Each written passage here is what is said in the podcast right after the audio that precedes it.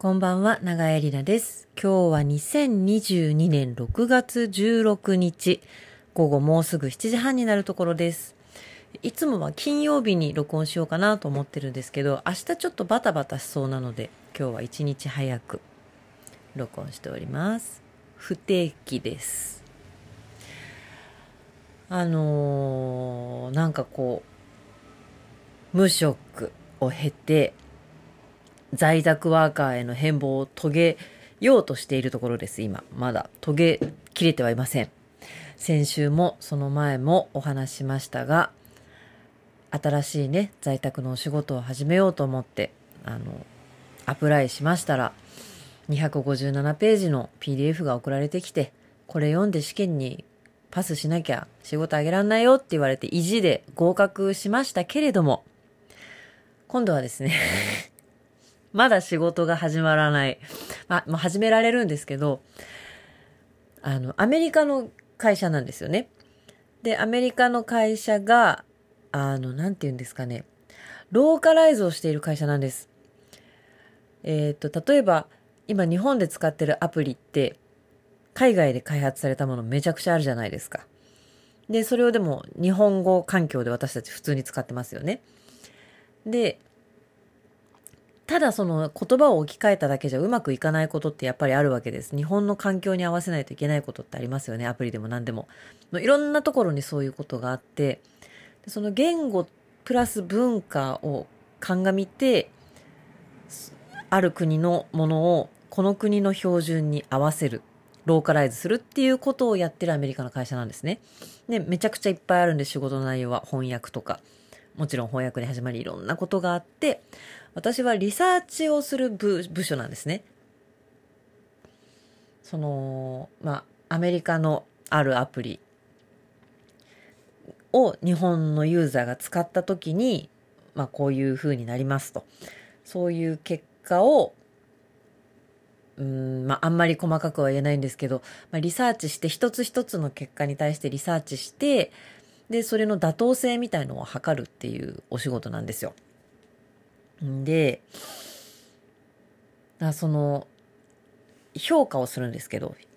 一つ一つの事例に対してね。その評価が、ものすごい細かいですね、評価の仕方が。で、ケースが一個一個まちまちなので、この場合はどうしたらいいんだっていうことが、毎回毎回起きるので、その評価の基準っていうのが257ページの PDF に書いてあるわけですよ。で、それで全部英語ので、試験はもうみんな共通で、もういろんな国の人がやってんだけど、みんな共通で、アメリカをベースにして、アメリカのルールのもとで英語の試験を受けたんですが、実際のお仕事は、日本国内の状況を、日本語のユーザーの状況をリサーチするわけなので、今度は、日本特有の評価の仕方について、えー、41ページの PDF が送られてきて、それを読んでるとこなんですけど、日本の事情に合わせてここはこういう風に考えてねっていうことが全部英語で書いてあるマニュアルを今読んでおります。もうね。なかなか、今日でも一応これ一通り読み終わったらもうお仕事が始まれるんですけど、早く始めたいんですよ、仕事を。なぜかというと、ちょっと面白い。本当かなと思うんですけどね。あの、まあ、各国で同じ作業をしているんですが、日本の作業がちょっと遅れてるんですって今。で、ちょっと頑張ってほしいと。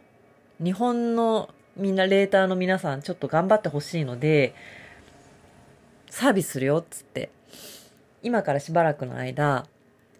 週に10時間働いてくれた人は、まあ、規定のお給料だけど、20時間以上この、これ頑張ってくれた人は、あの、好きなだけでいいんですよ。自分の、あの、好きなだけやっていいのね。時給、時給じゃないから、その、報酬なので、やった量に対しての報酬なので、週に10時間分働いてくれたら、まあ、規定のお給料払いますよ。週に20時間働いてくれたら、2倍のお給料払います。っていう連絡は来てたんですけど、マジで間に合わないから30時間やってくれたら3倍の時給払いますっていう連絡が来て、嘘でしょっていう。もともと結構高いんですよ、時給。それが3倍払うって言われて今私は目がドルマークになってるんですよ。しかも今円安じゃないですか。世の中が円安が大変だ大変だって言ってるんだけど、まあここだけの話私はお願いだからこのまま円安続いてくれってこの3倍キャンペーンの間、お願いだから円安のままで頼む。ねえ。っていうことでまた頑張って PDF を読んでおります。で在宅でねお仕事をすると決めてその在宅のお仕事スタイルみたいのを作りつつ先週からですかね朝まあ大体仕事をスタートする時間を決めてお昼ご飯の時間も決めてっていうふうに、まあ、家で働く割とがっつりねっていうスタイルを試してみてるんですけどうん例えばどっかに行ってオフィスみたいなところねそこでやるのとはちょっとやっぱり何ですかね遊んじゃう鳥たちと。肩に鳥を乗せてるもんでね集中力がそういう、まあ、どっかに缶詰でお仕事するのが100だとしたら80ぐらいにはなるんですけど、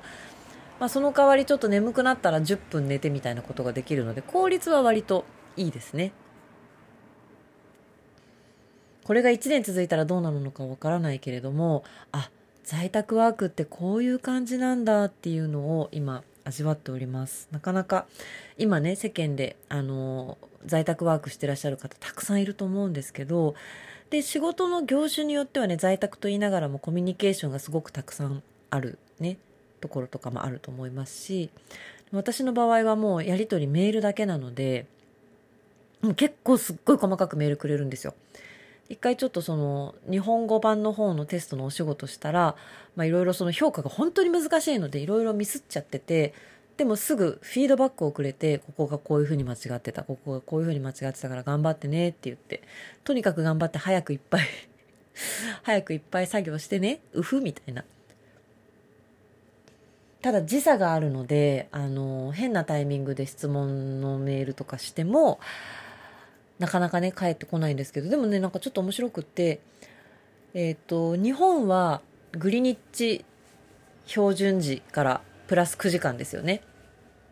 イギリスより9時間早い。でこの会社はアメリカのねニューヨークに本社があるんですけどニューヨークはマイナスあれ？グリニッチからマイナス3時間とかだったっけな？とかなんだけどあのー、今やってるプロジェクトのチームのマネージャーさんからのメールが GMT プラス3って書いてあってえどこの国と思って調べたらねどこだったっけな東アフリカ。なんかわかんない。トルコとかなんか中近東のあたりからメールが来ててえと思って。ちょっと面白くないですか？そうだからなんかあの部署がいくつかあるんだけどそのワーカーさんたちをまとめているチームとえっ、と、このプロジェクトのチームがあるんだけど、プロジェクトのチームは書いてないんだけどね、メールとかに何も住所とか。GMT プラス3の国から送られてくるんです。だからまあ、割と私が起きてる時間にメールのやり取りがあるんだけど、でもやっぱ夜中の1時とかにね、メールが来てたりとかして。で、そのアメリカのチームは、あの、もう全然、私が起きてる時間には全然返信が来ないくて、なんか面白い、面白いなと思って。私は誰とも喋りもしないメールのやり取りしかしてないけど、なんかいろんな人、いろんな場所にいる人と一緒に仕事してんだなと思って、とても面白いなと思ってます。今日中になんとかこのマニュアルを全部頭に叩き込んで、ここが違う、あそこが違うって言われないように、お仕事を開始したいなと思ってます。時給3倍キャンペーンの間になるべく。ねえ、面白いですね。なんかそんなに仕事自体は別に面白い仕事ではないんですけど割と作業なんだけどでもなんかこの経験が面白いし円高だろうが円安だろうがね別に海外行くわけじゃないし海外と取引もしないしまあそのインフレとかその物価とかは確かにちょっと気になりますけどまああんまりでもそんなねあの何気にしてなかったんですけど今は円安続けと思って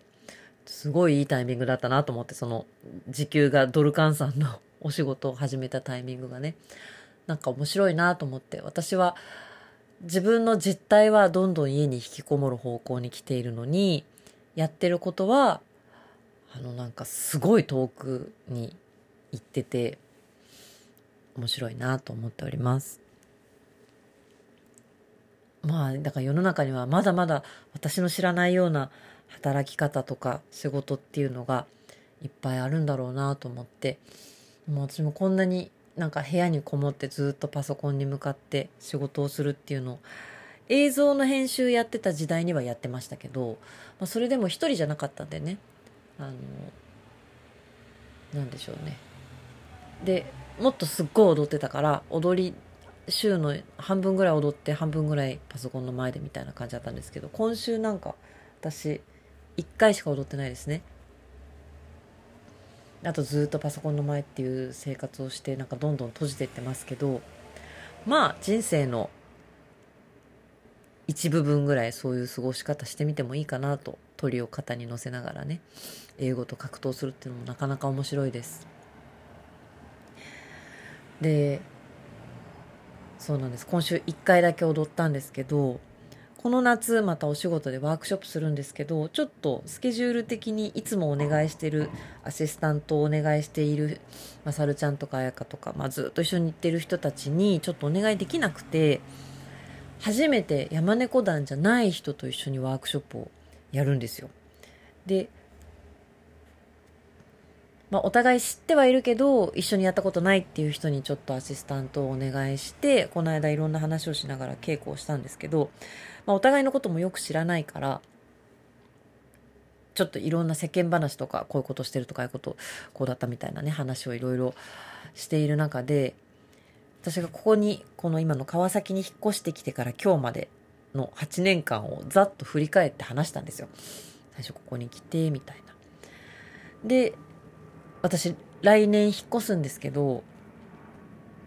丸8年今のところに住んだことになるんです。このまま引っ越したとしたらね。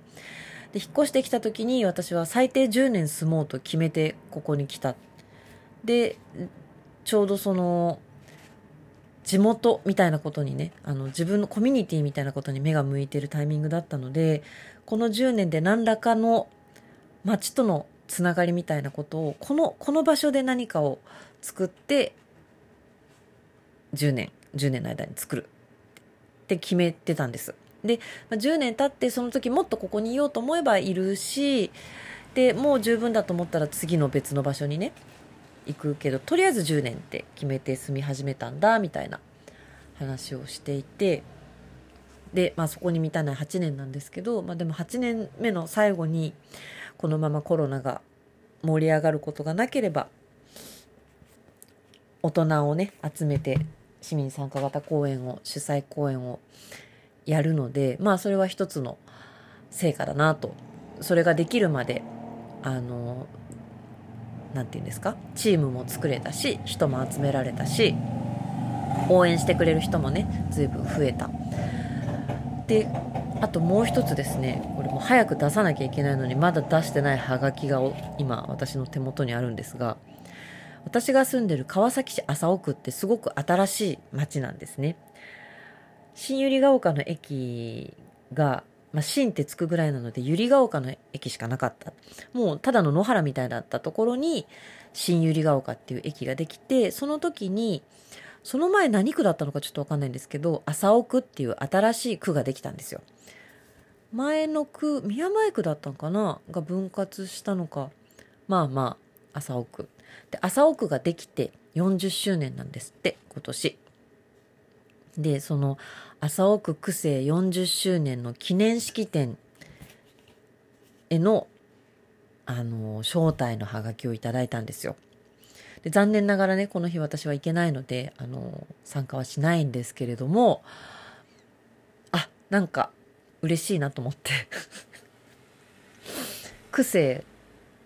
これもね、えっ、ー、とね、まちづくり推進部の方が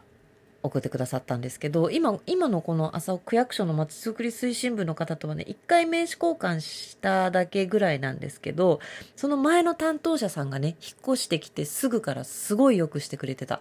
方で、もういろんな相談に乗ってもらってたんですよ。で多分それでだと思うんですけどこんなねよそ者を記念式典に呼んでくださるなんて嬉しいじゃないですか。でこのハガキを手にしたってことであの何て言うんですか？よそ者そしてまあいわゆるアウトローみたいなねよくわかんない団体のダンスをやってる人だみたいによくわかんないところからちゃんと区民だとね認めていただいてこういうところにね読んでいただけるようになったということでまあこれが望んでいた結果かどうかは分かんないけど、まあ、一つ何かはなしたなと。区役所の人にね名前と顔を覚えてもらえるぐらいには何かをなしたなということでで引っ越すけれども別にね全部ぶった切るわけじゃなくてまたあのや今鶴川でやってるワークショップも毎週続けますし毎週来ますし続けるんですけど私がここに住んでいなくてもこの先も続いていくだろうっていうコミュニティがね一つできたのでそういうつもりでっていうよりはまあなるべくしてなったというかなんとなくそうなった感じなんですけど、まあ、よかったなと。なんか私がここに8年間住んでたことで動いたものがちょっとある。でそれでそのハガキもらってね嬉しかったんだみたいな話をそのちょっと年若いダンサーにしたんですよ。そしたらその彼も、まあ、そういうなんかあのね、なんだっけ、プロジェクトマネジメントだったかな？のジャンルにすごい興味があると。で、ダンスも好きなんだけど、なんかダンスの舞台を一つ作るっていう、その制作面、マネジメントをいかにやるかっていうのは、他のすごいいろんなとこに応用できるんだ、みたいな話をしてて、はあはあなんつって。まあでも私も、そういう意味では私はファシリテーターって自分のことを言ってるけど、その、まあ、この街でやってきたことも言ってみればファシリテーションかもしんないねって言ったら、そうですよって言って、エリナさんがやってることは、言い方を変えればそれは地方創生と言えますよとか言われて、いやいや、そんな、そんな、そんなすごいもんじゃないよって言ったら、いやいや、でも結構やってること自体は、その区役所の人とかいろんな人に話をして、熱量でこう物事を動かしてきたわけでしょって言って。それはすごい実績だし、もっと大っぴらに私はこういうことやってます、こういうことできますって言った方がいいですよって言われたんですよ。で、いや、結構言ってるつもりです。割と昔はね、そういうことを、あの、熱く Facebook とかにも書い書いて、あの、いろんな人に応援してもらってたつもりだったので、あれ、私結構言ってるけど、あ、そうみたいな。もっと他のいろんな地、地方で同じ手法も使えるし、なんならエリナさん別のとこに住んでもう一回同じことやったってできますよとか言われて、いやーみたいな。でもとにかくまあそういうアピールをもっとした方がいいってすごい言われたんですね。でもなんか、うーんと思って、まあしてきたつもりなんだけど、あ、足りなかったんだな、アピールと思って。でもじゃあ私がこの8年でここでやってきたことを全部まとめて写真や文章とかでねまとめて SNS なりなんなりに発表したとして誰が読むんと思っちゃって なんかわかんないけどわかんないですけどね。それが誰かの何かにどどうにか引っかかってまたなんか仕事とかなんかにつながるのかもしれないけど別に私はこれをなんか仕事にしたいと思ってるわけでも何でもないしなんかそんな地方創生なっていうすごい名前を付けたいわけでもないしアピールベタっていうのはすごくあると思うんですけどあの何ですかね。そういうのが上手な人っているじゃないですか。自分のやってることをあのすごく上手にこう周りの人にそれを知らせる。でえっ、と、その知らせた先で何らかをこう得ようとしてそういう、まあ、宣伝をする人もいるだろうし、まあ、そんなのはなくてもう本当に嬉しくっていろいろうまくいったりとかでそういうのをこうなんかまあ普段応援してくれてる人にねお伝えするためにシェアするみたいな純粋な気持ちの人もいるだろうし、まあ、でもそうですねやっぱこう SNS に何かを発信することをもうビジネスの一部だって捉えてる人も私の周りにもいます。で、やっぱ仕事としてやらなきゃいけないっていうふうにね、考えてる人もいて、で、まあそうなんだろうなと思うんだけど、私はどうもそれがうまくできなくてですね。もう随分昔に諦めたんです。そのなんかうま、うまいこと自分の活動を発信していくみたいのはね。うまくないから。あの、発信がうまくないから、もうそれはいいやと思って。で、でもしかしたらね、全く同じことをやってる A さんと B さんがいて、その周りへの発信の仕方の違いですごく広がってどんどんつながっていく A さんとこうシューンとあのすごくいい言葉してるのに誰にも知られないままあんまり広がってもいかない B さんがいるとしてね A さんの方が偉いんでしょうかもしそうやって広げていってどんどんどんどん遠くに届くようにしていくことで雇用が生まれるとかね。そのおかげでハッピーになる人が増えたらばまあそれはもちろんいいんだけど数が多ければいいんでしょうか。幸せにできる人の数が多い方が偉いわけではないですよね。と私は思っちゃうんですよ。だからなんか私がアピールベタなことであのもしかしたら機会を失っているかもしれないんですけれどもわかんないですよ。アピールしても何にもならない可能性もありますけれども、まあ、うまくこうねいろんなところにこういうのをアピールすることでなんか私にも気がつかないような可能性とかそういうものを広げてくれる人との出会いとかがねあるかもしれない。こんな在宅でね PDF と取っ組まなくてももっと違う可能性とかもあるかもしれないけどそうやってでも誰にも知られずやってることがねもう本当に周りの直接会える人たちにだけ何かが伝わってそこでだけ何かが起こって特に名もなさず死んでいったとして何がいけないんでしょうかと思ってしまう。やっぱりなんかやっとそこは抜けたというかなんか SNS というものができて以降やっぱりこうどう発信してどう広げてどう見てもらうかってそれがうまくできる方が良いに決まっていたじゃないですか。今でも多分そうですよね。私ツイッター始めたのも自分が始めたかったからじゃなくてなんか流行ってたんですよその時。でなんか誠クラブでねあの舞台公演やる時になんか、まあ、そういうのが割と好きな人がちょっと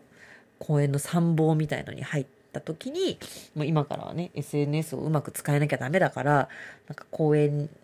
の本番までの間、そういうことを発信していかなきゃいけないみたいになって、全員 Twitter のアカウント作れって言われて作ったんですよ。でもなんか何書けばいいのかなみたいな感じで、全然そんな公演のお知らせとかもしましたけど、普通になんか、思いついたことをつぶやくみたいな形でしかほとんど使ってなくて、で、そういうのがうまくできない、こう、自分のこと、フォロワーもちっとも増えない自分のことを、なんか良くないな、人気ないなってずっと思ってたんですけど、人気なきゃいけないんですかね？人気なくても別に良くないですか？なんか なんかそういう、もうその、なん、なんて言うんですかね？成績も上の方がいい。足は速い方がいい。顔は可愛い方がいい。痩せている方がいい。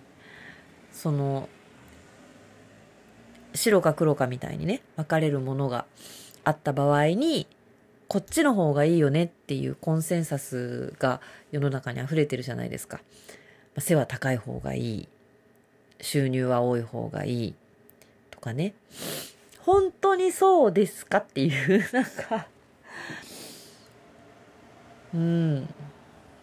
言ってしまえばお金持ちの方がいいっていうのも本当にそうですかっていうところがすごくありましてでもやっぱりその舞台に立ってお客さんを呼ぶようなことをやる場合には人気ないっていうのは致命的なんですよ。私や私のやることを見たいと思ってくれる人がいないってことは本当に致命的なんです。でもそれはじゃあ別にやらなきゃいいんじゃねっていう 話でして。でもそれがまあね自然の摂理であのなんかあれですね。すごい後ろ向きな話をしてるように聞こえたら申し訳ないんですけど私は50歳で自分が表に出るのをやめようっていうのを去年か一昨年ぐらいに決めましてあのそうなんです。自分が表に出て踊ったりするのは50までって思ってるんですね。で別にそこで決める必要もないしそこで決めたところで踊り続けるかもしれないんですけどうーんやっぱ人前に立って踊るならばただ踊るだけじゃダメなんですよね。そのもちろんそれだけのものをこう与えられるわざわざお金払って見るだけのものを与えられなくちゃいけないしそのためにはやっぱ当たり前ですけど体をね保っておかなきゃいけないんですよ。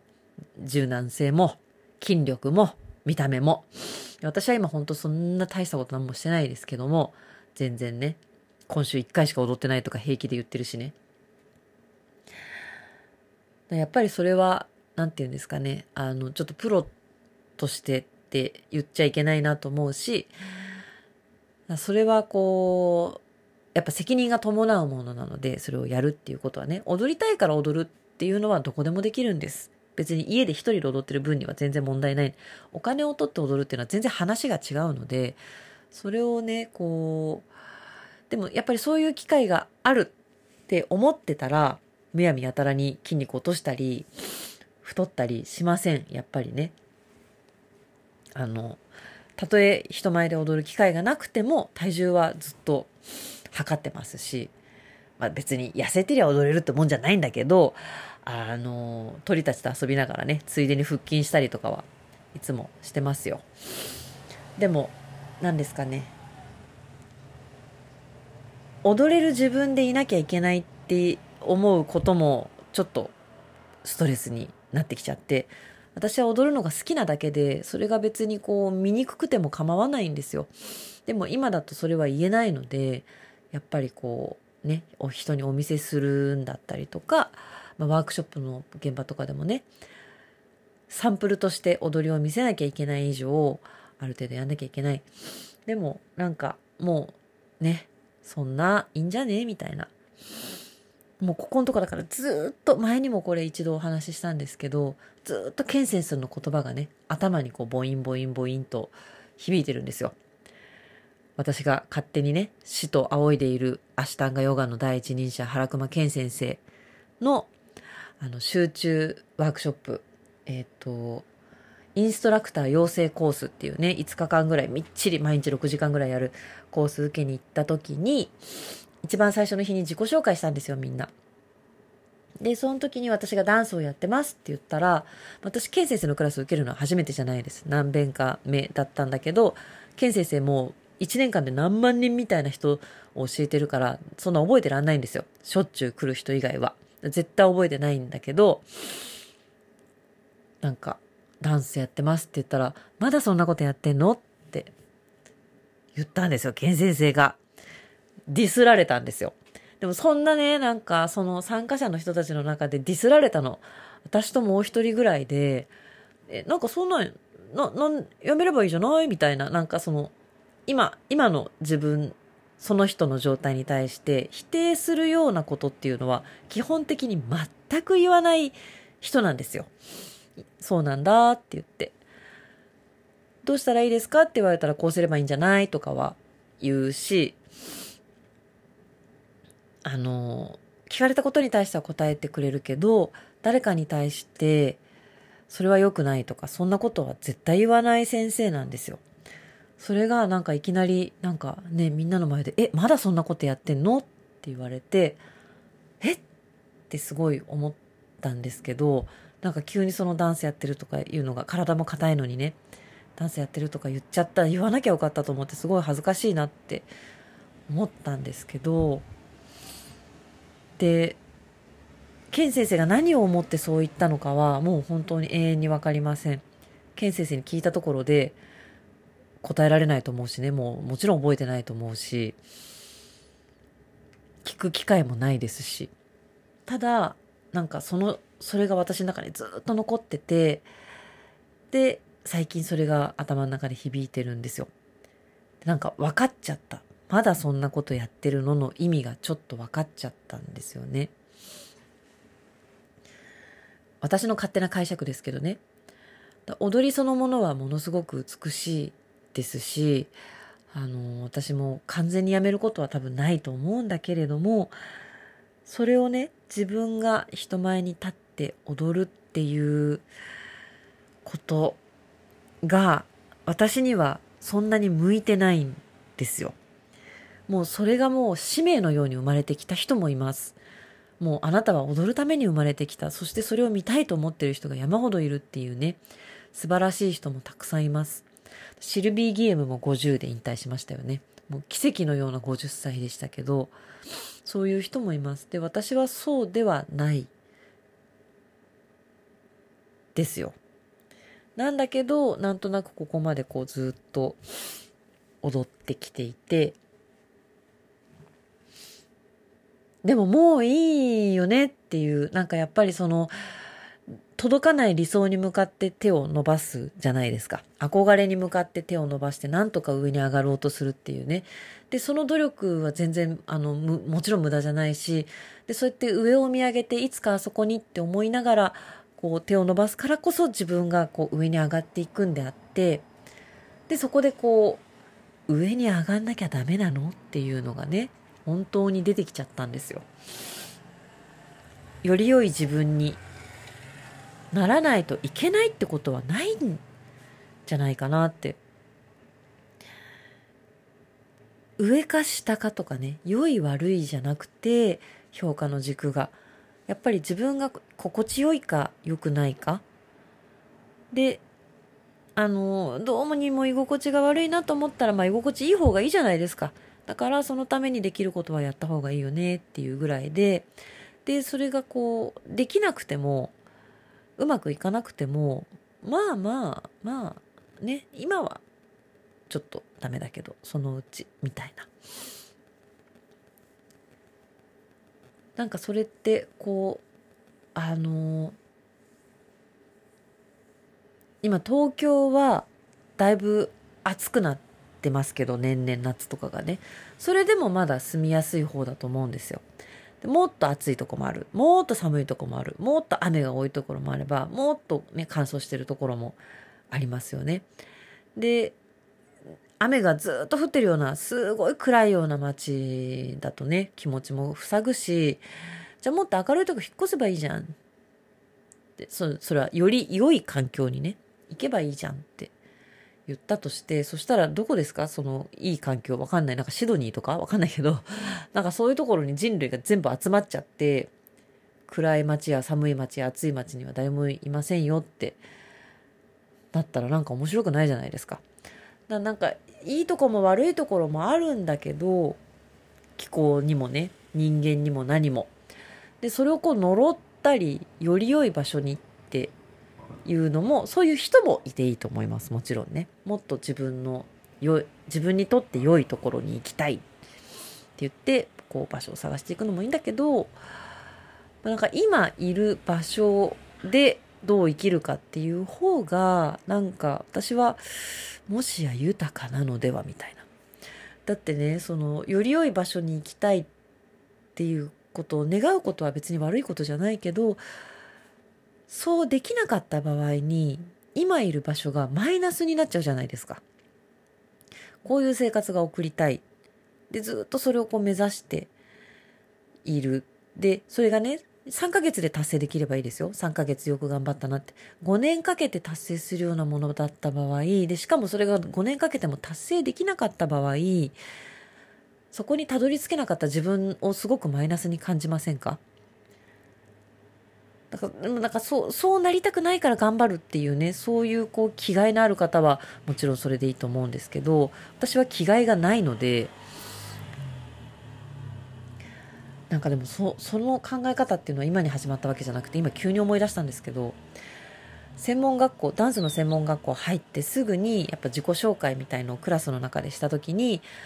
なんかどんなダンサーになりたいかみたいな卒業後のあの夢とか進路みたいのをこう一人ずつ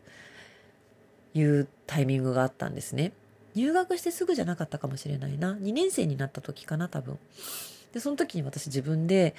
なんか10年後にすごいいいダンサーになれるから、でもそれまでは下積みだから10年間とにかく頑張れって言われても私は頑張れない。途中で怪我しちゃうかもしれないし、ダメになっちゃうかもしれないのに、なんか10年後を見つめて毎日頑張るって私はちょっと性格的に無理なので、なんかどう楽しく普段のレッスンとか、そういうのをなんか楽しくできるか考えたいですみたいな。で、学校にちっちゃいね、なんか舞台があったので、なんかそこでちっちゃい発表みたいなとかいっぱいやりたいですみたいなことを言って、でもそれは先生がね、すごいいい先生だったから、なんかすっごいいっぱいやらせてくれて、その舞台でみんなが自分たちで作ったもの、好きにすごいどんどん発表させてくれてて、だから本当に楽しかったんですけど、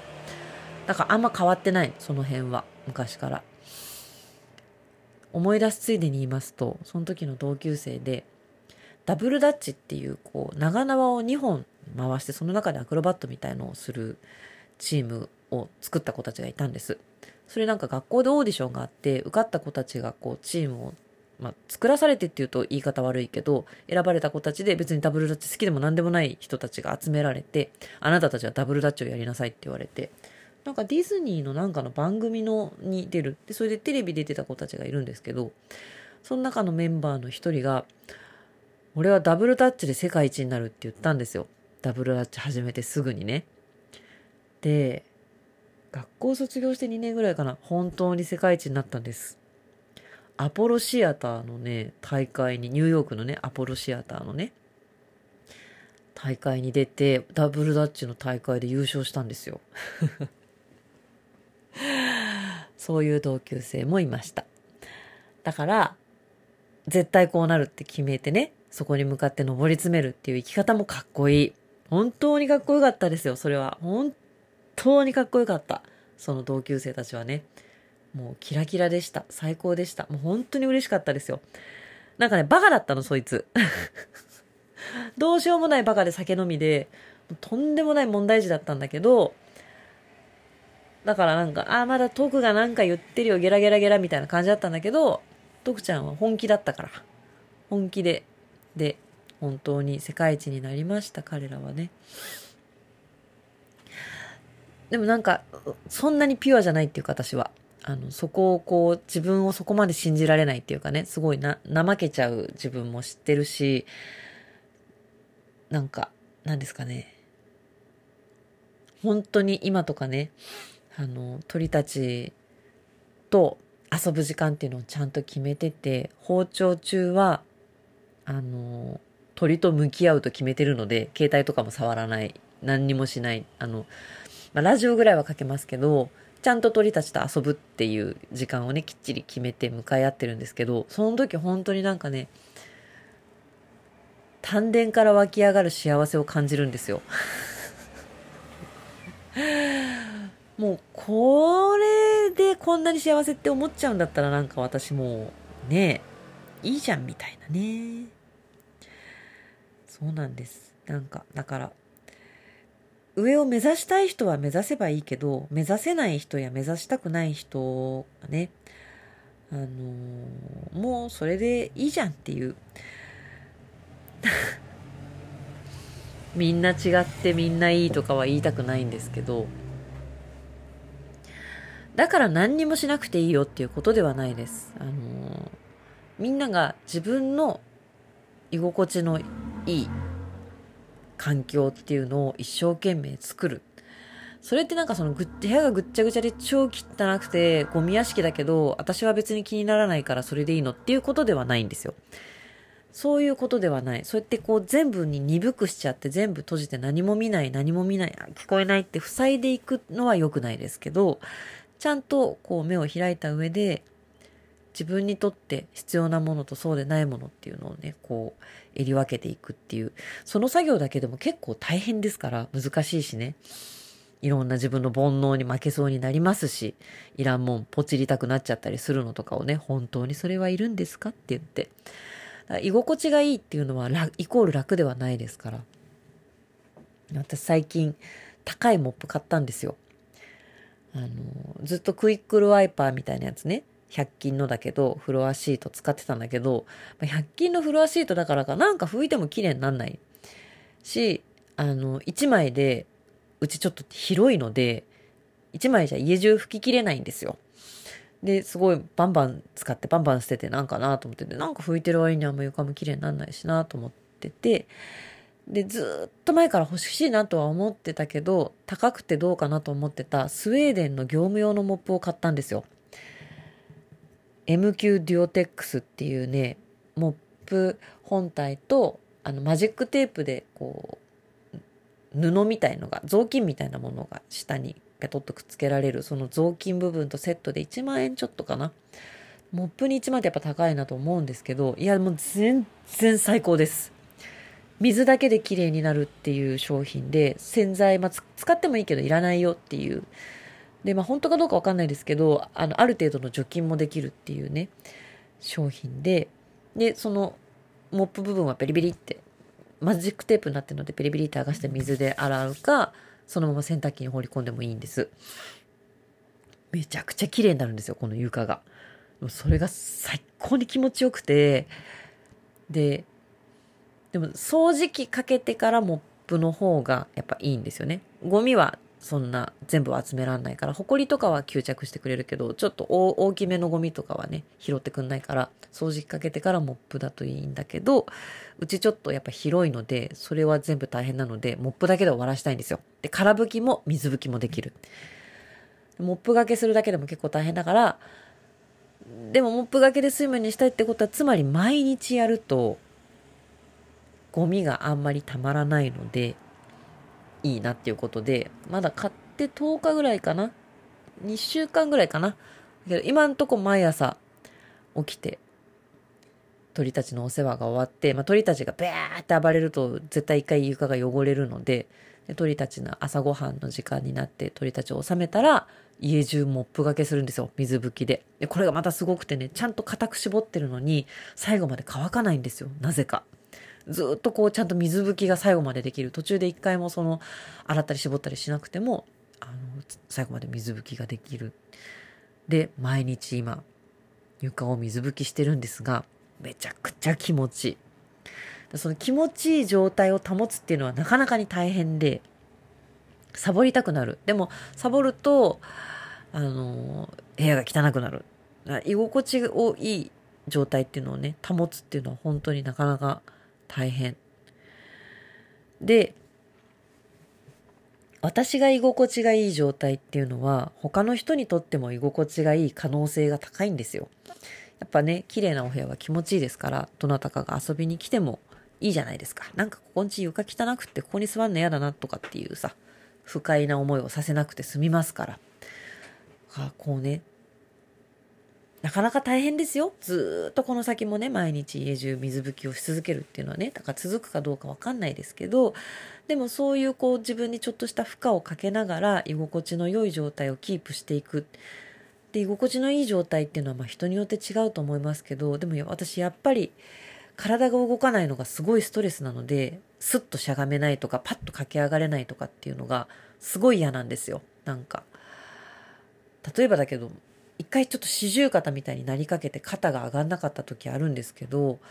それもすごいストレスだったし、思うように体が動かないっていう状態が絶対嫌なので、やっぱりある程度体を動かしたりとか、その腹筋したりとか、そういうことも多分続けます。結構大変ですよ。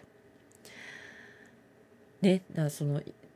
まあ、その居心地いいくあるために必要な条件っていうのがねすごくたくさんある人とちょっとでいい人がいるとは思いますけれどもなんかあこの人はこの状態でとても居心地よく生きてるんだなっていう人って多分なんか一緒にいて気持ちいいんじゃないかなと思うんですよね。その無理がないっていう状態がね。だそういう風になっていければいいのかなと。でもギラギラしてる人もいいですよ。すごいやりたいこといっぱいやってもういろいろ目標立てていろいろ達成してそういう人見てるのはやっぱ気持ちいいですしね次々こうなんかねあの誰にもできないと思ってたことをまさかやってしまうなんてすごいさっき言った徳ちゃんみたいにね優勝するぞっつって本当に優勝しちゃうみたいな。でなんかそういうふうにバリバリ進む人もいればそれを応援する人もいたっていいわけでみんながねそこを目指す必要はない。やっぱり生まれ持ったもんだったり育った環境だったり学んできたことだったりで自分が何を居心地いいと感じるか。逆に言うと何を嫌だと思うか。もう貧乏にだけは絶対なりたくないっていう人もいるかもしれないし恋人がいないなんて耐えられないっていう人もいるかもしれないし何を自分が嫌だと思うかはみんなそれぞれだからね。だからそっから逃げる。逃げる足腰でもって。それを鍛えてそこに夢中になっていれば他人のことは気にならないと思うんですよね。本当にちゃんと居心地がいいっていうのは何なのかその SNS 見てくくそみたいにこう例えばなんかねライバルだと思っている人がこう自分よりもなんかいい仕事をしている悔しいとかねなんかそういうそういうのとかもやっぱ居心地悪い要件じゃないですか。そう思っちゃった時にそれは何が原因なのかなっていうその嫉妬はどっから来るのかな。私もそれをやりたかったのにその話が私に来ないであの人に言ってしまったっていうね事実があったとしてそれはたまたま縁がなかったのかそれとも私のアピール力が足りなかったのかそれとも私の実力が足りなかったのかどこなのかしらって考えてほとんどの場合は実力不足か努力不足じゃないかと私の場合はね思います。だったらそれはもう恨んでもしょうがないので必要な努力をするしかないですよね。どうでしょうか？だいぶ綺麗ごとに聞こえておりますでしょうか？どうでしょうか？そんな可能性もちょっと感じます。やっぱ一人で喋ってるといくらでも美しくできるんですよ。綺麗にできちゃう。で、人と話してると、ちょっと意見がぶつかったりした時に、ちょっとこう本音がペロッと出て、醜い自分が顔を出したりするので、あんまり一人でずっと喋ってると綺麗すぎて良くないですね。そんなに綺麗じゃない。家中モップをかけてるって言いまして、だ鳥の部屋とかは今めっちゃ綺麗なんですけど、私が今いる仕事部屋は、ちょっと片付けきれない舞台美術たちに行き場のない舞台美術たちと今共存しているので分解した円形のステージや火の輪やなんか赤いステージやらなんか巨大なパネルやら謎のものに囲まれた仕事場なのであんまり綺麗ではないですね。なんかこう理想にはなかなかね追いつかないけどまあまあそれも。このね今舞台美術がいっぱいあるんです。今までその8年だか何年だかの間にずっと作ってもらってきたいろんな舞台美術があって一部を残してあとは全部処分することにしたんですけどそのねあの人にお願いして作ってもらったのに何度か使っただけで終わっちゃったりしてそういう自分をね戒めるためにものすごいでかい木製のステージとかを一本一本自分の手でネジを外したりいろんな美術を巨大な美術をカッターとノコギリで少しずつ分解してはあのゴミに出したりしてちょっとずつちょっとずつ今処分してます。なんか二度と過ちじゃないですけどそれなんかこう物を作って捨てるっていうね一回の公演のためにそういうことをこうあんまり何の疑いもなくすごい安いギャラで人にあのお願いして作ってもらってきたことの反省を込めて同じことをしないようにという反省を込めて一つ一つ今分解しております。あと34ヶ月かかるかなここのものを全部。このペースでね全部分解していたらめっちゃ大変なの。その木製のすごい立派な円形のステージがあるんですけど山猫団のそれを分解するのにね手であのインパクトないから手でネジをねこう一本一本外すとすごい硬いのとかあったりしてもうゼーハー言いながら30分かけて15本とかしかね抜けないんですよネジが。で400本ぐらい埋まってっからネジが。で硬すぎて開けられないネジとかもあるしあこんなに時間かけて作ってくれたんだなと、まあまあ、作るときはインパクトでブルルって一瞬だけど、設計からね、何から一生懸命作ってくれたんだなっていうのを、これを粗大ゴミとかね、参拝に出せば一瞬でお金で片付きますよ。でも、あ、こんな風に作ってくれたんだなっていうことを、こここんな風に、あ、なるほどね、こういう構造なんだ。ここはこういう風にできてるんだっていうことを一つ一つ自分で確認しながら自分の作ってきたものを噛みしめながら分解しております。ね。ということで私はもう在宅の仕事をするのと自分の過去を処理するのでもう日々埋まっております。いいんでしょうかこんなんで。まあでもちょっとあの時給3倍キャンペーンの間は頑張りたいのでもうしばらく家にこもろうと思います。なんのこっちゃ。ということで今週は50分も喋ってしまいました。これを聞いてくださっている方の直接なかなかお顔が見えませんけれども、本当に PDF を250ページ意地で読み切れたのも、これを聞いてくださる皆様のおかげでございます。こんなんでよければどうぞまたお付き合いくださいませ。ということで、それではまた。